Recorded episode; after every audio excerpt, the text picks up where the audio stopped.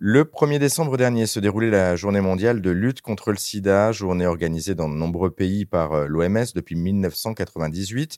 cette journée vise à informer et surtout à sensibiliser le grand public autour des moyens de prévention, au traitement et à la prise en charge du VIH et du sida. Bonjour Sylvie Carillon. Bonjour. Alors vous êtes la présidente du CRIPS Île-de-France, Prévention Santé Sida. Pour débuter, Sylvie, est-ce que vous pouvez nous présenter cette structure? C'est quoi le CRIPS? Alors le CRIPS, c'est un organisme associé de la région qui euh, se charge de développer des politiques de santé euh, euh, sur le territoire francilien, notamment en direction de la promotion de la santé des jeunes et de la lutte contre le VIH et, le sida. Alors justement, le VIH et le sida, on va faire un petit rappel quand même. Est-ce que vous pouvez nous, expliquer la différence entre les deux? Alors ça tombe bien parce que j'étais infirmière avant d'être présidente du CRIPS.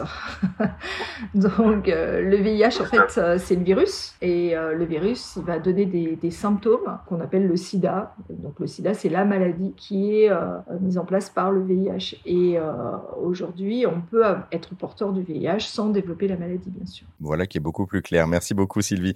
Alors, on va, on va revenir juste sur, euh, en, quelques mots, sur les avancées médicales. Parce qu'on le rappelle, on meurt plus aujourd'hui du, du sida. Mais en tout cas, la maladie continue de se propager, le VIH, dans, partout dans le monde et notamment en France. Pourquoi? Bah, Pour deux raisons. Chez nous, plutôt à cause d'un déficit de dépistage chez les personnes vulnérables, qu'on a du mal à euh, toucher, à encourager euh, à faire du dépistage. Et puis, euh, quand je dis chez nous, c'est en France et en Europe principalement. Et puis, sur l'ensemble du globe, bah, sur des populations très précaires qui n'ont même pas accès au, traitement, tout bêtement. On parle justement un mot de, ces avancées médicales auxquelles je faisais référence. Du coup, on en est où aujourd'hui? Bah, Aujourd'hui, on traite complètement, c'est-à-dire quelqu'un qui est sous traitement a une charge virale qui est complètement euh, nulle et euh, ne peut absolument pas transmettre le, virus. Donc euh, on voit bien que par là même on coupe la transmission de la maladie et le développement de cette maladie. Encore faut-il se faire dépister, encore faut-il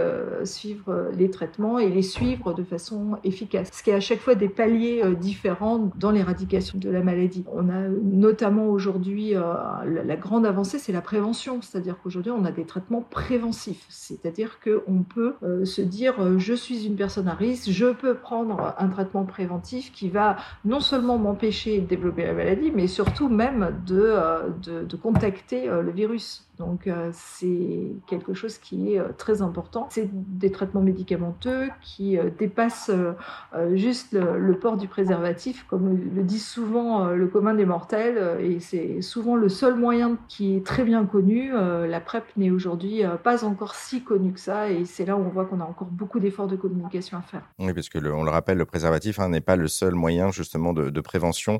il y en a d'autres, la, PrEP, le TASP, etc. je, je voudrais juste revenir sur cette question de la prévention, euh, Sylvie. Euh, pourquoi est-ce que c'est si difficile de faire de la prévention, que ce soit auprès des jeunes ou auprès des, moins jeunes? Alors d'abord parce que ce sont des groupes de personnes qui n'ont pas tous le même besoin. En fait, on n'a pas la même besoin euh, à 18 ans qu'à 50 ans. On sait que, par exemple, 20% des contaminations sont chez les plus de 50 ans. Donc vous imaginez bien qu'on ne parle pas à des personnes de 50-60 ans comme on parle à des, des jeunes de, de, 18 ans. Donc une, un discours qui doit être adapté. Et puis c'est toujours facile de persuader quelqu'un quand on est en one-to-one et de les, de les persuader un par un. Euh, le tout est d'arriver à toucher la masse et là c'est beaucoup plus compliqué. Euh, d'où l'importance des séances de sensibilisation euh, dans les lycées et qui aujourd'hui ne, sont pas faites. Hein. Normalement il y a trois séances par an d'éducation à la sexualité. C'est inscrit dans la loi et aujourd'hui elles ne sont pas mises en œuvre. Merci beaucoup Sylvie Carillon pour cet éclairage. L'ensemble de l'étude que vous avez dévoilée hein, du, CRIPS Île-de-France est à retrouver en ligne et on a mis tous les liens sur notre site internet rzn.fr. Merci beaucoup.